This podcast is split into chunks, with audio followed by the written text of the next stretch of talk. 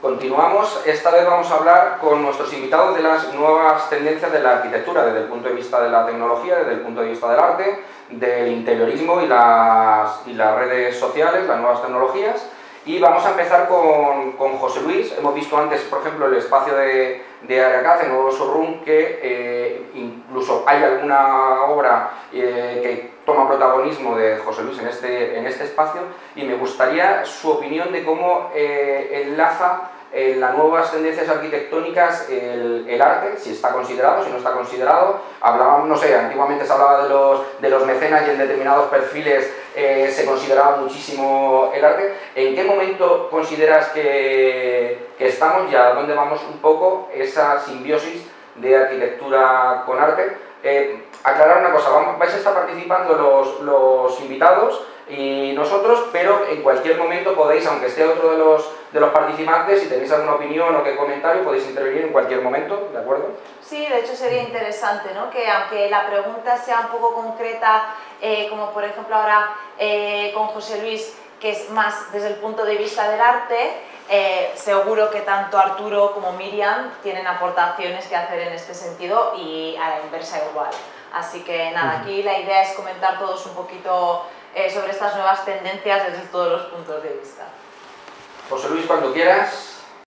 Vale, pues mira, nosotros como realmente como artistas, eh, eh, digamos, podemos vender de dos maneras, ¿no? Nuestro trabajo. Uno desde el punto de vista personal, aquí en nuestro estudio, ¿no? O también por galería. Normalmente cuando es por galería, eh, siempre solemos hacer, hacer una obra que es nuestro trabajo, que se hace aquí en nuestros estudios y después se venden en la galería y, muchas veces ni sabemos a quién se vende. Entonces, claro, mm, no sabemos exactamente cómo encajan esos espacios arquitectónicos. Después sí que es verdad que por azar de la vida conocemos a esos, coleccionistas y acabamos una noche cenando en su casa y tal y vemos el espacio donde se ha ubicado el cuadro. Es decir, em, que digamos que en este caso los eh, coleccionistas adaptan a su espacio eh, las obras de arte que van adquiriendo, ¿no? Las van cogiendo, o sea, las van comprando en función, primero, eh, evidentemente te tiene que gustar mucho, ¿no? Y después ver también el formato, eligiendo el formato adecuado para un espacio, es decir, no puedes encajar un cuadro de dos metros en un espacio muy pequeño, ni tampoco un cuadro pequeño en un espacio muy grande, ¿no? Y después, por otro lado, está eh, eso que hemos hecho en Aracap, ¿no? Con, Arturo y, contigo, eh, que, ha sido realizar una obra es profeso para un espacio. Es decir, en este caso, pues como hemos hecho en otras ocasiones, ¿no? Eh, hemos dicho, voy a hacer una obra de 2 metros por 150, ¿no? O de un metro por un metro y se hace un lugar especial, en este caso una caja perfectamente iluminada, eh, y, adaptamos, digamos, el formato de, la idea de cuadro que yo, que yo tengo, eh, la, adaptamos para ese espacio. Claro, esos son ya eh, obras, digamos, lo que antiguamente se llama, como tú has dicho antes, lo de los mecenas, ¿no? Esas obras se hacen por encargo, es decir, el, artista, o sea, perdón, el coleccionista o la persona que va a vivir en esa casa tiene muy, muy claro la, la idea de, formato que quiere para, para, su espacio y nosotros digamos que yo lo que hago es que libremente eh, voy trabajando en los aspectos artísticos que a mí me interesan para ese, ese formato adecuado. Otro ejemplo, por ejemplo, eh, que tengo, em, recuerdo, por ejemplo, Antonio Bandera cuando me encargó el cuadro para el Teatro del Sojo, eh, él tenía muy claro la idea del formato. Bueno, en este caso fue el arquitecto quien, me la dio, porque en un principio quería un cuadro muy grande de, 8 metros. Eh, después el cuadro, eh, por el arquitecto, que fue el que redujo el, espacio, tuvo que nos conformamos con 5 metros y pico, ¿no? ¿qué, pasa con, con, eso, con esas obras? Que, por ejemplo, yo como artista me interesa muchísimo Em, deambular en torno a lo que va a ser el cuadro. Es decir, intento adaptar en la medida de lo posible lo que es mi estudio a lo que va a ser el recinto donde está, donde está ubicado el cuadro. En este caso, em, recuerdo, no, no, pude exactamente adaptar todo lo que era la amplitud del, del hall donde iba a estar ese cuadro, pero sí que pude adaptar la profundidad, ¿no? Y entonces eh, a mí me gustaba pues eso, hacer la, pintura como tal y después eh, ir deambulando en torno a la pintura porque me interesa mucho mm, saber eh, cómo se percibe el cuadro, cuáles son las sensaciones del cuadro, porque no es lo mismo verlo desde un punto de vista frontal al fondo del todo que verlo desde, o sea, bastante cerca, cómo el cuadro se va transformando en cuanto vamos, nos vamos moviendo en torno a él, eh, tanto desde atrás como para adelante, como de un lado para el otro, ¿no? Entonces, eh, digamos, esas son las, más o menos las diatribas en las que, por lo menos yo como artista, me muevo. Y entonces que el arte se puede amoldar a la arquitectura, ¿no? Y que la arquitectura se puede amoldar al, al arte, ¿no? Sí, efectivamente. Eh, fíjate que yo, mm, esto es algo que se ha ido perdiendo con el paso de los años, es decir, el, sector artístico eh, ahora mismo, desde el punto de vista histórico, es la primera vez que, vive un, momento de suma profesionalización, porque todo el sector está muy profesionalizado, ¿no? Entonces, digamos que se ha perdido esa, parte de lo que son los encargos se perdieron conforme se ha ido profesionalizando, sobre todo porque han, entrado sectores culturales, eh, digamos que un poco manejan esto de otra manera, ¿no? Pero, sin embargo, son muchos los artistas eh, que también demandan el, hecho de que volvamos a recuperar eso que antiguamente se llamaba una obra por encargo, ¿no? Eh, ¿qué, ¿qué, está pasando? Por lo menos mi percepción, lo que yo veo, que, claro, desde el siglo XIX, bueno, segunda mitad, perdón, desde la mitad del siglo XX eh, en adelante, eh, el sector se ha profesionalizado sobre todo en el sector de las galerías. Eh, claro, los artistas al exponer en las galerías, digamos que no necesitan tener obras por encargo porque directamente ya se venden por las galerías. Pero ¿qué está pasando ahora? Que con las redes sociales, la conexión entre artista y, digamos, cliente último es, es, un enlace directo. Esto no pasaba antes, porque el enlace antes estaba el galerista, artista, y después el cliente, ¿no? Y ahora el, el mundo del galerismo, digamos, eh, se puede ver un poco ensombrecido por el tema de la presencia de redes sociales, que claro, tú cuelgas un cuadro ahora mismo en una red social y directamente ya lo estás colgando al mundo entero. Entonces, claro, eh, son muchísimas las peticiones que, por ejemplo, a nosotros nos llegan desde, pues yo qué sé, desde, eh, puede ser Dubái, Sydney, Estados Unidos, que digamos que eh, quieren obra, ¿no? Y en este caso, eh, muchas de ellas lo que se hacen es como obras por encargo.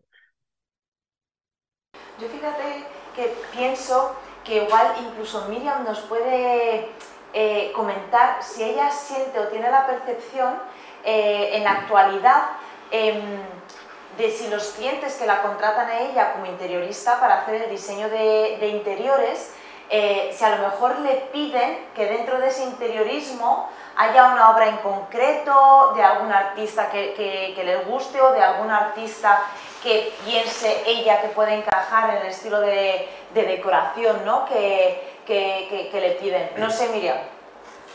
Sí, a ver, yo para mí es muy importante que al final las casas, los espacios que diseñamos eh, representen a la persona que va a vivir allí. ¿no? O sea, al final hay unas tendencias que, que, se repiten porque al final es lo que podemos encontrar en colecciones de mobiliario, de cualquier elemento que podamos encontrar en casa, pero cada vez es verdad que trabajamos los espacios más personales. Y para mí cuando hablamos de arte, yo puedo tener mi gusto como persona, como interiorista también, puedo pensar que hay ciertos estilos o colores que podrían encajar más con un espacio, pero aquí me gusta mucho escuchar al, cliente, ¿no? porque al final yo creo que... Eh, el arte es, una emoción. No se trata de, de, entender o no entender, que habrá gente que sea más entendida que otras, sino de que algo te emocione o no.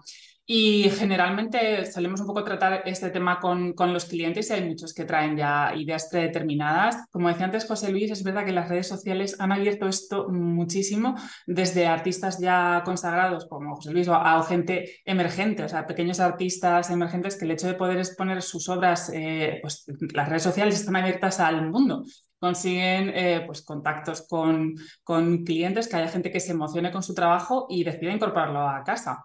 De hecho, en más de una ocasión, igual ha podido girar todo el diseño de un espacio, pues igual de un salón o, de un despacho o algo así, eh, inspirándonos en una obra de arte que, que al cliente le emocionaba mucho. Igual hemos usado la misma paleta de color los mismos conceptos pues para poder repartirlos luego por el espacio. No sé, yo creo que es de las maneras que, de la manera que más podemos añadir nuestra personalidad eh, a, nuestra casa, a nuestro espacio. Miriam, aprovechando un poquito, ya que has abierto el tema de las redes sociales, queríamos también, para, para abrir un poco el tema, eh, ¿crees que las redes sociales, bueno, crees, no, o, cómo están influyendo las, las redes sociales, Internet, en, en, las tendencias del interiorismo y de y de la arquitectura? O sea, el tema de influencers afecta mucho, marcan a la gente, la gente marca a estos influencers. ¿Cómo crees que, está el sector en esa, línea?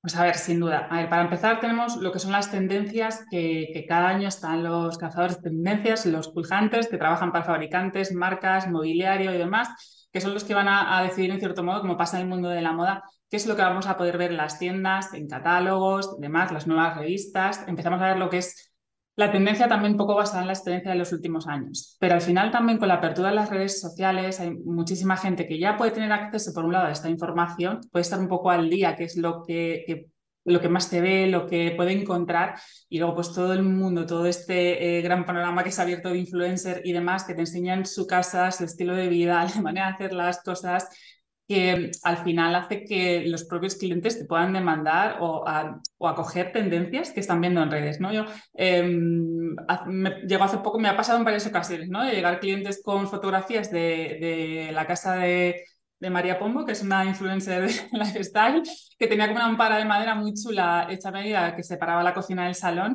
y la gente te llega con no para, eh, en plan, eh, vamos a replicar esto igual, pero mira la inspiración de esto tan bonito que, he encontrado, ¿no?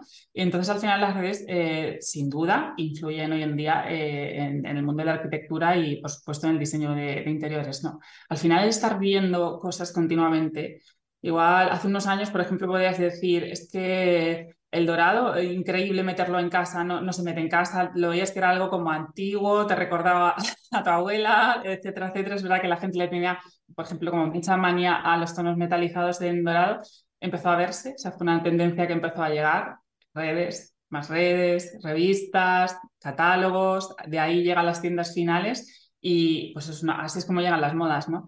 Ahora mismo tenemos la apertura de las redes sociales que abren al mundo y a cualquier lugar esté donde estés, que hacen todo mucho más fácil y mucho más rápido también. Yo no sé si a vosotros eh, os pasa lo mismo, Arturo. ¿De qué manera influyen las redes sociales en vuestro caso? Pues absolutamente. Una de las puertas de entrada principales en nuestro caso en la automatización es nuevamente el ahorro energético. Mucha gente viene a la domótica por el ahorro energético, por la seguridad, que puede ocurrir, en mi casa cuando no estoy, cuando voy de vacaciones, cuando estoy trabajando, eh, lo que tengo en casa. Pero lo que sí nos estamos dando cuenta es que después el cliente se encuentra con algo más detrás, ¿no? Y es un poco lo que, lo que está hablando tanto José Luis como, como Miriam, y es que al final eh, tú no te vistes todos los días igual, ¿no? O sea, tú vistes tu casa eh, puede que hoy coloques una obra y dentro de cinco años la quieras cambiar de sitio o quieras cambiarle ese ambiente. ¿no? Al final la automatización lo que te puede llegar a permitir es que en un mismo día tú tengas cinco decoraciones diferentes combinando con obras de arte, combinando con el interiorismo y hacer conjugar todo en un mismo espacio enriquece tu vivienda de una manera increíble, ¿no? porque tú puedas adaptar el, espacio a nivel de iluminación, climatización, sonido, todo lo que tú tengas automatizado en casa, adaptado a tu, a tu, estado de ánimo, tu momento en el día. Tú no estás igual a las 12 de la mañana que a las 3 de la mañana cuando te levantas a la cocina o lo que sea. ¿no? Y luego otra cosa que, que desde aquí agradezco enormemente a José Luis eh, la colaboración que está haciendo con nosotros, eh, porque es un auténtico privilegio contar con esas maravillas de obra que, que, ha colocado en, el showroom. Y nos hemos dado cuenta de, que realmente tienes una obra increíble en función del, del, momento del día y la iluminación y el estado y las persianas, los stores, tal, parecen obras diferentes. ¿no? Es como que eh, aparte de la personalización que ha sabido encajar perfectamente esa obra que ha hecho a medida para, para, integrarla en el showroom, pues parece que tienes distintas obras según el momento del día, ¿no? jugando con ciclos circadianos de la luz y demás. Entonces es una auténtica pasada al ver eso, eso combinado con el interiorismo que, que el equipo de Ayalto ha hecho en el diseño del showroom, pues, pues la verdad que estamos hasta sorprendidos de la respuesta de la gente cuando, cuando viene a verlo. No esperábamos, no esperábamos el, el nivel de respuesta tan, tan, tan enriquecedor que nos están dando los visitantes que vienen a vernos. Yo creo que sois los únicos sorprendidos porque... Todo el mundo lo da por hecho, pero nosotros no esperábamos tan, tan altísima respuesta, así que estamos súper agradecidos tanto a Yalto como a, como a José Luis de, de, lo que hemos creado ahí entre todos. ¿no? Voy a aprovechar para preguntarte, ya que, estás, eh, ya que tienes tú la palabra, Arturo, o sea, desde el punto de vista tecnológico, eh, ¿Cuáles son las nuevas, eh, las tendencias actuales en la arquitectura? Desde el punto de vista tecnológico, pues eh, al final la tecnología en cualquier ámbito de nuestra vida nos está arrasando. O sea, nos está arrasando hasta el punto de que ya no podemos vivir sin ella. O sea, ya nadie puede vivir sin un teléfono, ya nadie puede vivir sin un GPS en el coche, un climatizador, un ABS, un airbag. Entonces, es algo que ha venido para, para quedarse, evidentemente, hay todavía gente que piensa que pueda ser algo elitista o que simplemente es un capricho o algo similar, pero es que nadie concibe ya eh, vivir sin un teléfono o vivir sin esos accesorios que tienen los coches. No tiene sentido hacer una inversión a lo mejor en, un vehículo que vas a tener 3, 4 años, gastar un dineral y tu mayor inversión, la mayor inversión de tu vida, que es tu casa, pues estés subiendo las persianas con una cuerda, ¿no? De alguna manera. Es un poco el, resumen, ¿no? O sea, la tecnología evidentemente arrolla la sociedad en cualquier ámbito a donde mires, porque, porque evidentemente mejora la vida, y luego además hay un cambio generacional. O sea, la gente que ahora tiene 60 años, pues a lo mejor puede ser más hacia esto. O sea, los niños que viven en una casa automatizada no van a ser capaces o no van a querer vivir en una casa que no lo sea. Exacto, sí, porque se han criado con ello, en el caso de mis hijos es así, y de, y de los hijos de, de la gente que ha, que ha, puesto sus viviendas en nuestras manos y su confianza en nosotros para poder automatizarlas, y todos son esos beneficios con los que la gente no quiere, no quiere vivir sin ellos ya. ¿no? Entonces la tecnología está ahí para aprovecharla, para disfrutarla, y si además nos genera un ahorro económico y vivir más confortables y más seguros, pues pues es. ¿Y hay alguna cosa en concreto que sea ahora mismo tendencia? O sea, algo que no sepamos o algo que eh, esté siendo como mmm, algo nuevo, ¿sabes? De, de, en, domóticamente hablando, que nos puedas contar. Hay muchas cosas, podría estar horas hablando. Si quizá, eh, eh, relacionado un poco con lo que estamos viendo aquí, quizá haría hincapié un poco en la automatización de la iluminación uh -huh. vinculada a los ciclos circadianos. Los ciclos circadianos de la luz, eh, resumiendo un poco, es el cambio de temperatura de color que tiene la luz natural del sol a lo largo del avance en el día. Sabemos todos por la mañana que hay unos tonos más anaranjados, unos tonos más claros a mediodía, otra vez anaranjados a, a, al anochecer. Realmente, muchas veces en las viviendas no hay toda la luz, o todas las cristaleras, o todas las ventanas que quisiéramos. ¿no? Entonces, sí, el, sí. el hecho de poder simular esto de una manera virtual, que, sin que tú realmente lo estés notando, pero tu cuerpo lo está notando, porque eso afecta realmente a tu, a tu manera de ver y cómo responde tu organismo a ello. Quizá eso es uno de los puntos donde diría que, que la domótica realmente se nos mete... A ver, a ver, espera. Tú me estás diciendo ahora mismo que yo en mi casa, que es un piso interior, que tengo luz a la hora de, a la hora de comer, desde las 12 hasta las 4 aproximadamente, y no tengo más luz, que yo podría generar de forma artificial la luz en mi casa? Absolutamente. Podrías tener el techo de un sótano completo, simulando una claraboya que vaya cambiando la temperatura de color según amanece, vaya subiendo el sol, se vaya encendiendo naranja, a mediodía llega y todo esto de manera automática y vinculada con, no con un, una programación de un temporizador que tú pongas. O sea, la vivienda es inteligente y hoy amanece a las 8.45, mañana a las 8.47, pasado y 49 y todo eso va a ir realmente adaptado al horario de amanecer y anochecer que tiene tu vivienda en esa posición GPS. Me estoy quedando muerta.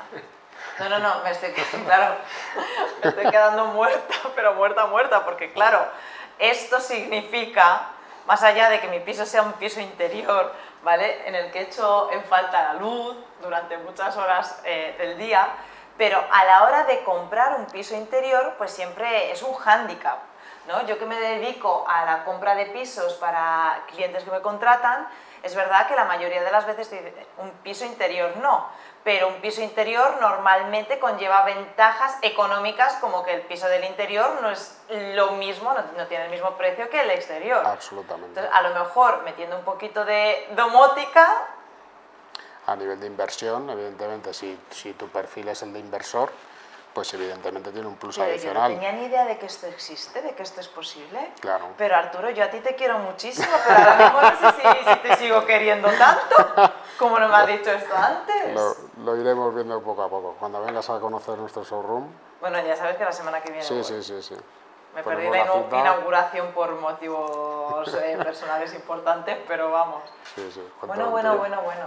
Yo me gustaría ahora, un poquito por, por, por ir cerrando cada uno de los invitados, eh, sabemos dónde estamos a día de hoy, cada uno en vuestro, en vuestro sector, eh, pero dice que la tecnología va a crecer 50 veces más rápido de lo que ha crecido, creo que era la cifra que, que barajaban.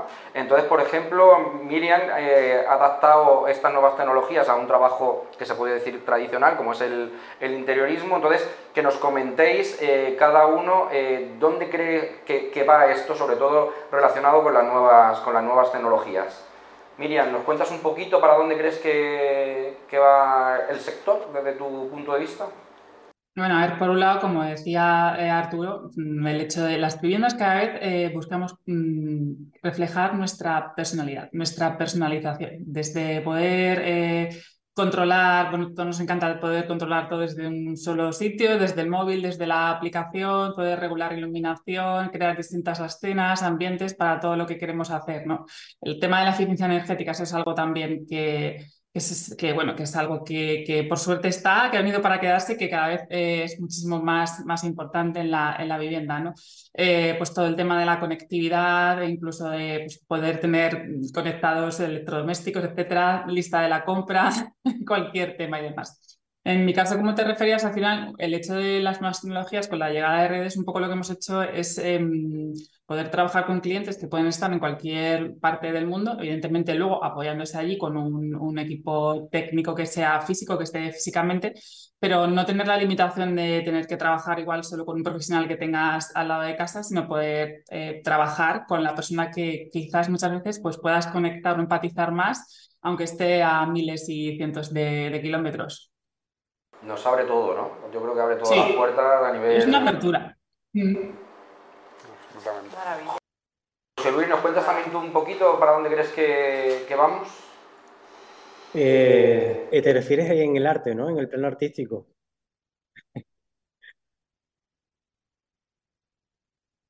Sí. Fíjate que... Eh, la pintura automatizada, yo ya, yo ya me retiro. Bueno, podemos entrar en los temas de... Hablaremos. ¿Te imaginas, José Luis? De las obras digitales. una pintura que va cambiando a lo largo del día con los tonos de la luz. Esto ya bueno, sería le daremos una vuelta, José Luis, le daremos una vuelta. Todo es, todo es inventable.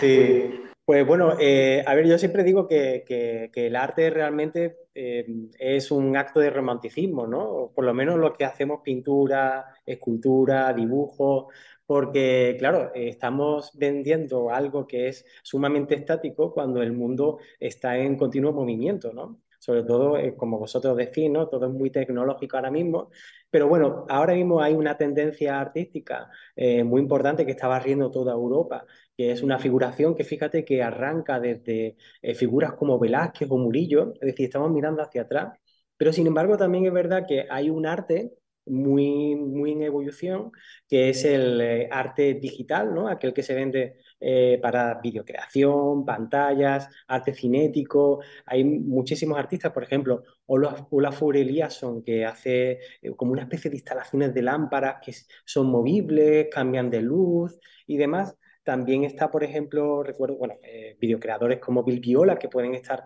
imaginados en la pantalla de vuestra televisión, ¿no? Eh, tenéis que comprar la videocreación, obviamente, y después esa videocreación se, digamos, se, plasma en la televisión.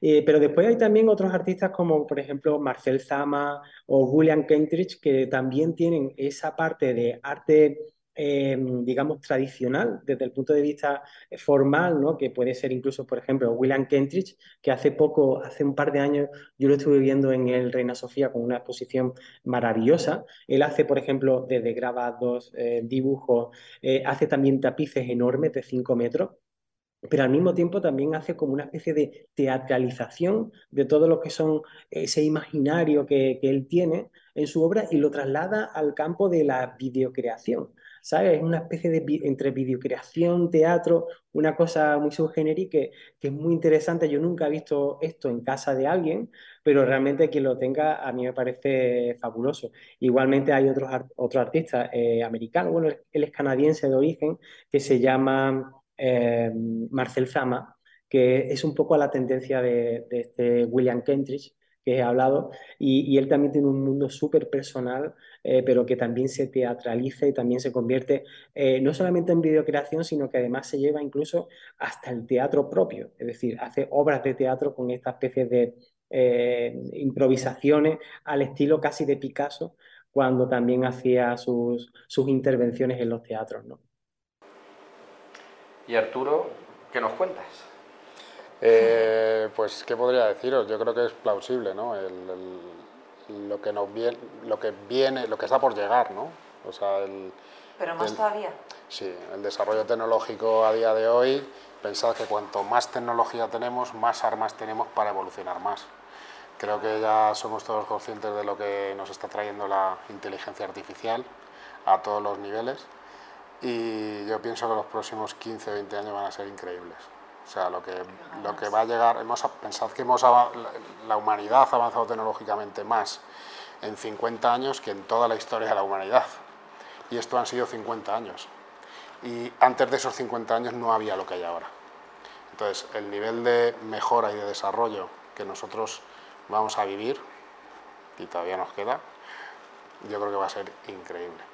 Que desde el punto de vista tecnológico, si realmente eh, lo pienso, es impresionante. Eh, creo que, mm, y me incluyo la primera, eh, porque yo no tenía ni idea de esto que has dicho, porque creo que realmente cuando pensamos en vivienda inteligente, pues siempre lo relacionamos con la domótica, subir y bajar persianas, las luces, tal. Mm. Es verdad. Sí, pero es que me pasa muchísimo esto. Eh, yo he dado algunas formaciones para inmobiliarios y hay una frase que digo mucho, o sea, persianas eléctricas no es domótica. Claro. Claro. Ah, puede haber una casa con domótica, persianas eléctricas, pero que tenga persianas eléctricas no significa que tenga domótica. A lo mejor hay que empezar por ahí, porque claro, yo ahora me imagino que en mi casa podemos eh, poner una luz artificial que de alguna forma simule que es de... Bueno, o sea, yo me quedo muerta, pero es que además, claro, voy un paso más allá trasteando y digo, para mis propios clientes, oye, a lo mejor nos compensa comprar un piso interior porque por precio te va a salir mucho menos y la inversión en eh, contratar esto que me estás contando es mucho menor a comprar un piso exterior. Pero es que no solo eso, sino que la sensación cuando ibas ahí no va a tener nada que ver a comprarte un piso con una ventana. Porque realmente tienes un salón de 25 metros cuadrados y tienes un techo entero, simulando esto que estamos hablando, de 15 metros cuadrados, pues a lo mejor prefiero eso en un piso interior que el salón de 25 metros cuadrados con una ventana de 1,20 por 1,20, que da a un patio interior o X. Entonces, aquí hay muchas, muchas cosas por llegar y muchas eh, creencias y muchos eh, pensamientos que romper y sobre todo cuando el cliente final empieza a demandar esto, porque a día de hoy los motores del, del, mundo inmobiliario, la construcción y la promoción, no están apostando por ello porque realmente para ellos no es negocio. Claro, sí, Porque mm, a día de hoy eh, ellos no lo ven un argumento de mayor beneficio, de potenciar, porque la gente no lo conoce, pero cuando sea el cliente final el que diga, no, no, yo es que en mi casa quiero esto. Pero yo, yo, voy a decir una cosa un poco, aunque te, aunque te corte, que yo creo que es la diferenciación. O sea, estáis ahora mismo tres invitados hoy, eh, cada uno en su perfil, que a lo mejor no estáis dentro de los estándares de muchos perfiles y que a lo mejor no lo pagarían, pero eh, quien lo valora paga perfectamente a mí, si para el interiorismo eh, adquiere un cuadro de José Luis Puche y domotiza con, con O sea que el tema también, eh, muchas veces además, no es para todos, pero eh, cada vez se va poniendo más en valor y hay que poner, o sea, estos, estos servicios o estas cosas para determinados perfiles, por supuesto que se ponen en valor y, y, aporta mucho. Absolutamente. Hombre, esto es como todo, o sea, es incomparable el ponerse, pero yo pienso que en cualquier ámbito de la vida, ¿no? El ponerse en manos de un profesional para las diferentes necesidades que tienes, pero profesionales en condiciones. Yo, hay una frase que, que, conocemos todos, que al final lo barato sale caro. Y con eso creo que ya lo he dicho todo, ¿no? O sea, hay mucha, hay mucha desinformación. es que hay mucha desinformación. sea, es, realmente la gente no, como no tiene la información, como, como esto muchas veces no llega, no hay manera de tal, o la gente no puede entender igual eh, lo que hablaba un día con, José Luis, el proceso creativo que puede tener eh, detrás de crear un cuadro, o, Arturo le hecho la domótica que no sea solo de las persianas, me refiero, eh, que, que, Arturo pueda diseñar la instalación para lo que realmente necesitas una vivienda. Hay tanta desinformación en esto que realmente a muchas personas les cuesta llegar simplemente a, a pagar por esto o porque no piensan que ese profesional le puede aportar todas esas soluciones. Muchas veces yo también pienso que pecamos de pensar que el servicio del profesional va a ser mucho más caro de lo que al final es, también por desconocimiento. Efectivamente. También por desconocimiento. Nos ocurre esto muchísimas veces, Lora, que la gente, a lo mejor le ponemos ya la propuesta encima de la mesa y, se quedan como sorprendidos. De pues hecho, de hecho que uno de los motivos por los que queremos que los clientes vengan a los es para que lo vean, lo toquen y, y les genere esa confianza real de que, de que eso existe y que es accesible y que es viable. Y luego, que antes se me ha olvidado decirlo, una de las misiones también que tenemos en Área CAD es no solo llevar esto al ámbito del interiorismo, o sea, hay una cantidad de herramientas que pueden facilitar la vida a gente con discapacidad y, con, y con movilidad reducida, personas mayores, y todo esto es, son herramientas que le pueden alargar, por ejemplo, la vida a gente mayor que, eh, eh, que, pueda vivir más tiempo en su casa sin tener que irse a lo mejor antes a, otro tipo de...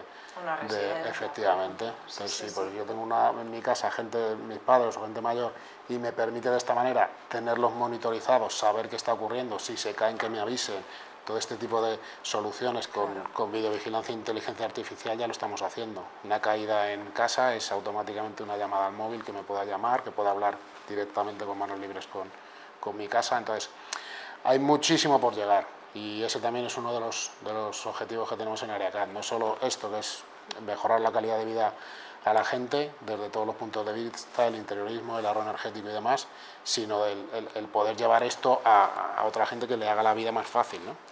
Entonces, el, el campo de, de, mejora y desarrollo que tenemos aquí es, yo creo que no nos vamos a aburrir nada durante los próximos 20 años, mm. sinceramente. Qué maravilla, Bueno, yo no sé si queréis añadir alguna cosa, porque pues ya estamos llegando al final, eh, pero por supuesto quiero daros paso eh, y daros la palabra a cualquiera de vosotros. Si queréis eh, matizar alguna cosa, añadir lo que sea, por favor, sentiros libre. Yo sí quería decir, yo creo que realmente como en el sector de la arquitectura, pero bueno, yo creo que se puede extrapolar a cualquier ámbito, trabajar en equipo, tener eh, distintas eh, disciplinas, el que en una vivienda puede intervenir un arquitecto, eh, una empresa como la de Arturo que gestiona pues, todo el tema de, de, domótica de instalaciones, puedas tener también un artista, pues un interiorista por otro lado, es lo que realmente muchas veces tener personas profesionales de cada sector en el, al que se dedican es cuando se llegan a conseguir los mejores resultados. Totalmente de acuerdo. Oye, por cierto, mm. Miriam, tengo muchas ganas de conocerte en persona, ¿eh? Sí, la última... vídeos, pero que sepas que desde aquí lanzo un mensaje que me encantaría conocerte en persona y espero que, sea pronto. Yo encantada. Pues nada, agradeceros muchísimo, muchísimo a todos vuestra presencia. Eh, me parece interesantísimo todo lo que, todo lo que hacéis. Eh, Jorge, no sé si tú quieres añadir algo más. Nada, agradeceros la presencia de hoy, los comentarios y, nada, y tenéis la puerta abierta para cualquier otro día ampliar estos temas o otros, que las nuevas tendencias al final en la arquitectura, en el, en el arte, en la domótica, pues siempre son bienvenidos y son temas punteros en este, en este programa. Totalmente, y cambian totalmente, o sea, todo el tiempo. Absolutamente, encantadísimo de venir cuando queráis. Muchísimas gracias, de verdad, a los tres.